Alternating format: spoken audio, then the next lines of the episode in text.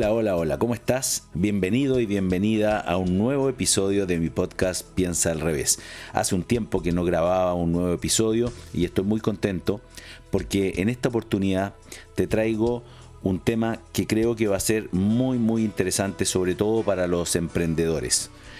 Como sabrás si es que escuchas periódicamente mi podcast, intento en menos de 10 minutos entregar una idea fuerza, algún insight de valor para tu vida profesional, para tu negocio, para tu emprendimiento o simplemente para alcanzar mejores estados de felicidad en tu vida.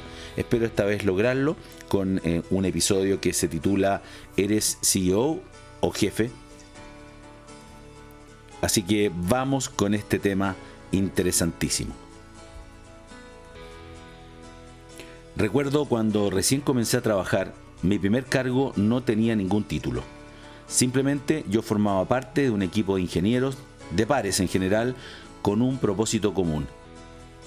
Y la verdad es que nunca lo cuestioné.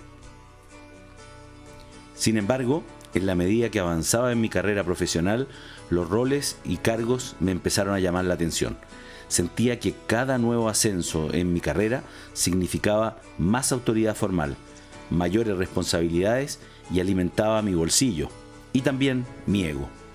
Claro, de esto último no era tan consciente en esa época, ya que pensaba que el liderazgo era algo que se otorgaba a alguien por decreto, y no algo que se ganaba a través del reconocimiento, como autoridad informal por parte de tus pares y de tu equipo.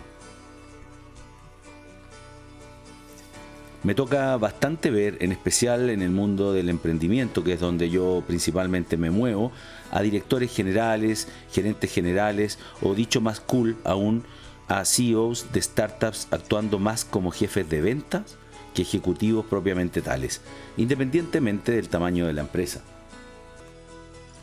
El micromanagement debe ser uno de los mayores signos de mala gestión por parte de un líder, quien al no soltar el lastre no conseguirá liderar a su equipo para escalar de manera correcta a la organización.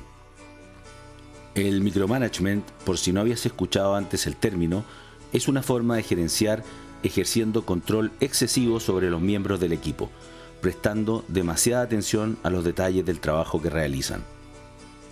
Tengo que reconocer que me cuesta un poco hablar de esto porque yo fui uno de los que caí en realizar excesivo micromanagement en las empresas que dirigí.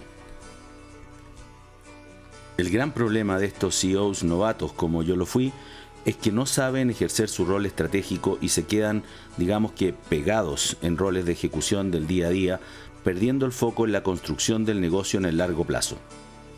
Muchos de ellos deben dar un paso al costado cuando las empresas comienzan a crecer para permitir que lo haga y no entorpecer su desarrollo, pero se resisten a hacerlo.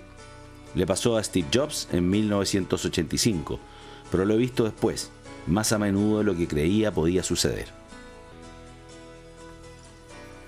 Los líderes verdaderos inspiran, influyen y empoderan a sus colaboradores en la organización para la consecución de su visión con un propósito compartido. Así, su tiempo debería dedicarse al futuro y dejar el trabajo del presente a los managers. Pero no se trata de no preocuparse del presente en lo absoluto. Los buenos líderes deben hacer pequeñas cosas positivas que le importen a sus colaboradores a diario. Simon Sinek, a quien admiro mucho, dice que no se trata de intensidad, se trata de consistencia. Los verdaderos líderes se preocupan de su entorno personal con una mirada introspectiva y de autorreflexión, impactando positivamente en su entorno inmediato. Algunos le llaman microliderazgo a este enfoque.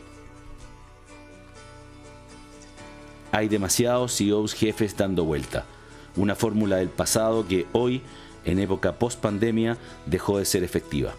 Hoy, con el trabajo a distancia, es fácil identificar a los verdaderos líderes, aquellos que conectan con sus colaboradores y facilitan el aprendizaje y el empoderamiento.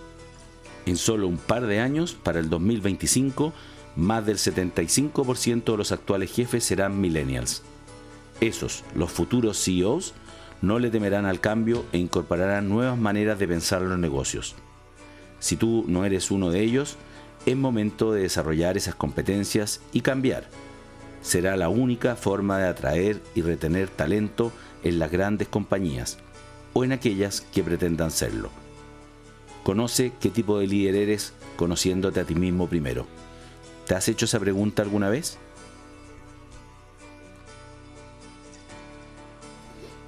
Y bueno, hemos terminado este episodio con una muy buena pregunta que yo creo que en mi caso particular me la hice bastante tarde.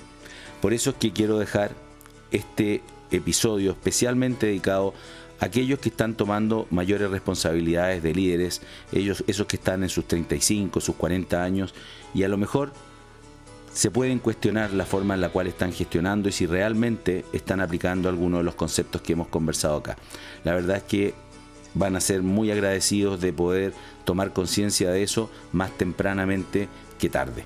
Así es que invitados a seguir escuchando mis otros episodios en piensaalrevés.cl, en cualquiera de las plataformas de streaming. Y por supuesto, si es que te gustó, me ayudarías dándole like o suscribiéndote a este podcast, ya que todos los meses te traeré un nuevo tema tan interesante como el de hoy día. Te invito también a visitar mi blog personal del mismo nombre, donde encontrarás muchos otros artículos e información de los dos libros que he publicado. Nos vemos en una próxima edición. Hasta la vista. Bye bye.